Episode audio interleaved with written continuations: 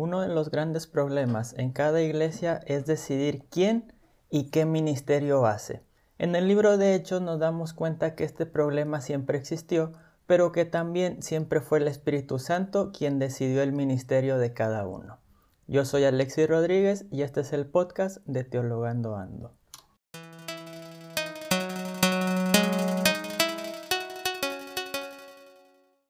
¿Qué tal amigos de Teologando Ando? Bienvenidos a otro episodio de la serie Hechos, la primera iglesia. En esta ocasión estaremos hablando sobre un tema que abre otros temas, que es la vida y la muerte de Esteban. En este caso vamos a ver el primer episodio donde aparece como protagonista de tres que vamos a dedicarle a él. Si ustedes no han visto la previa de esta predicación, les recomiendo ir ya al canal de YouTube y ver información interesantísima sobre el exégesis de este pasaje. Vamos a leerlo. Dice así, versículo capítulo 6, versículo 8. Esteban, lleno de gracia y poder, hacía grandes prodigios y señales en el pueblo se presentaron algunos de la sinagoga llamada de los libertos y gente de Cirene, Alejandría, Cilicia y Asia, y comenzaron a discutir con Esteban. Pero no podían oponerse a la sabiduría y al espíritu con el que hablaba. Entonces enviaron a unos hombres que afirmaron, Le hemos oído blasfemar contra Moisés y contra Dios. Así alborotaron al pueblo, a los ancianos y a los maestros de la ley y, cayendo de improviso sobre Esteban, lo detuvieron por la fuerza y lo llevaron ante el Sanedrín. Y presentaron testigos falsos que dijeron, Este hombre no deja de hablar contra el lugar santo y contra la ley. Le hemos oído decir que Jesús, ese Nazareno, destruirá ese lugar y cambiará las costumbres que nos transmitió Moisés. Y todos los que estaban en el Sanedrín fijaron su mirada en Esteban y vieron que su rostro era como el de un ángel. En este episodio vamos a hablar un poco sobre Esteban, pero sobre todo vamos a hablar de lo que se esperaba de él y de lo que realmente hizo. En el episodio anterior, sobre el libro de Hechos, vimos que los apóstoles habían que tenido que nombrar a siete personas, siete helénicos, que ya habíamos mencionado, los judíos helénicos eran aquellos que no hablaban el idioma y por lo tanto solían ser menospreciados, así como menospreciadas estaban siendo sus viudas en medio de la iglesia, que recibían menor cantidad de alimentos en la repartición. Entonces los apóstoles deciden nombrar siete personas, todos de ellos helénicos, que tuvieran el Espíritu y que fueran de buen testimonio para todos, para que ellos se encargaran de las mesas mientras los apóstoles, dice el texto, se encarguen de la oración y de la palabra, es decir, de la predicación. Sin embargo, la Biblia se va a encargar de mostrarnos cómo la idea que tenían los apóstoles no se cumplió del todo, pues se nos muestran a tres de estos siete personajes siendo más allá que simplemente servidores de las mesas, sino que siendo verdaderos servidores de la palabra y verdaderos misioneros. En esta ocasión, el primero es Esteban. ¿Qué nos quiere decir esto? Bien, muchas veces en las iglesias buscamos mucho los nombramientos, quién tiene tal ministerio, quién no, quién puede hacer tal cosa, quién está capacitado, quién tiene más tiempo, quién cumple, quién no cumple, quién tiene ciertos requisitos que nosotros mismos ponemos, quién tiene el nombre, el apellido necesario. Sin embargo, lo que la Biblia nos muestra es que más allá de nuestros nombramientos, más allá de lo que nosotros podamos decir de un hombre, el Espíritu Santo es el que lo va a usar como quiera y cuando quiera. Algunos han dicho que Esteban es la figura carismática más convincente y eficiente del Nuevo Testamento. Son varias las veces que se nos dice que está lleno del Espíritu Santo. Ya vimos en el, episodio anterior, versículo 5, que estaba lleno de fe y del Espíritu Santo. En el versículo 8 se nos dice que está lleno de gracia y poder.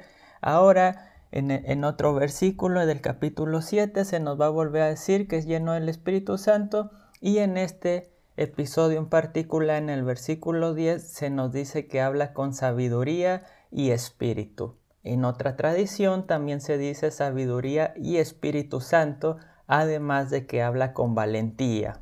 Ya hemos hablado en otros capítulos que valentía no tiene que ver solamente con la cualidad de decir las cosas, sino con la calidad de decir esas cosas que son verdaderas y decirlas sin temor a las represiones, como lo hicieron ya los apóstoles en episodios anteriores. Esta vez es la primera vez que lo va a hacer alguien que no conoce el arameo ni el hebreo, que eran los idiomas oficiales del pueblo judío. Entonces Esteban se nos presenta como un hombre de quien no se esperaba que fuera un servidor de la palabra, pero como un hombre que abre el camino para la predicación a los paganos. Esto lo vamos a ver en los próximos dos capítulos. En el texto también vemos que se le oponen algunos hombres. Estos hombres, que han sido bastante investigados, dice, se presentó en algunos de la sinagoga de los libertos y gente de Sirene, Alejandría, Cilicia y Asia. Estas personas son también judíos helénicos. Probablemente, si nos permitimos hacer suposiciones, algunos de estos incluso son familia de Esteban. Por lo menos provienen de donde mismo. Estos judíos helénicos, muchos de ellos eran adultos ya bastante grandes que venían a Jerusalén a jubilarse o a pasar sus últimos días esperando que en Jerusalén se cumplieran las promesas del reino de Dios. Así que había ciertos hombres muy grandes y ciertos hombres que eran sus hijos, su familia, más jóvenes, entre estos Esteban. Estos hombres, estos judíos helénicos, luchaban para ganarse el respeto de parte de los judíos hebreos que vivían y que habían vivido toda su vida en Jerusalén. Y probablemente por esto fue que estos llegan a increpar a Esteban por lo que está predicando. El texto en estos pasajes no nos dice por qué increpan a Esteban, pero nos lo van a decir en el próximo episodio, en la siguiente discurso de Esteban que lo vamos a estar viendo la siguiente semana. Lo que sí podemos pensar de estos hombres es que se niegan a aceptar el mensaje de Esteban no tanto porque predicara acerca de Jesucristo, sino por lo que predicaba acerca de Jesucristo. Es decir, que Jesucristo dejaba sin función al templo. Recordemos la importancia del templo para los helenistas. Entonces vienen e intentan discutir con Esteban y saben que no lo pueden vencer. Dice el texto que la sabiduría y el espíritu de Esteban es tan grande que no lo pueden vencer aun aquellos que son más estudiados que él. Esto nos muestra que cuando uno tiene al Espíritu Santo no importa tanto la capacitación, sino que importa el dejarse usar por él.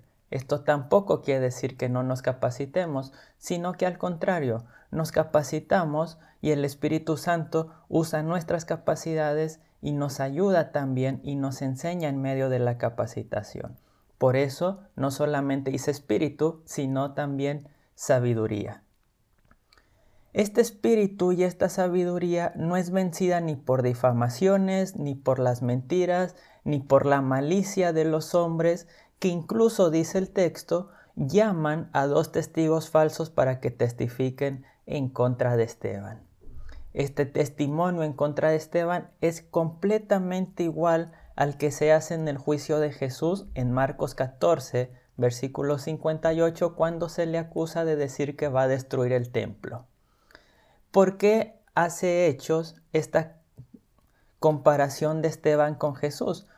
Bien, en, Lucas no aparece este juicio sobre Jesús, porque el escritor del libro de Hechos necesita que el templo siga teniendo importancia, por lo menos en los primeros capítulos, en donde hemos visto a los apóstoles participar de las reuniones y predicar ahí mismo.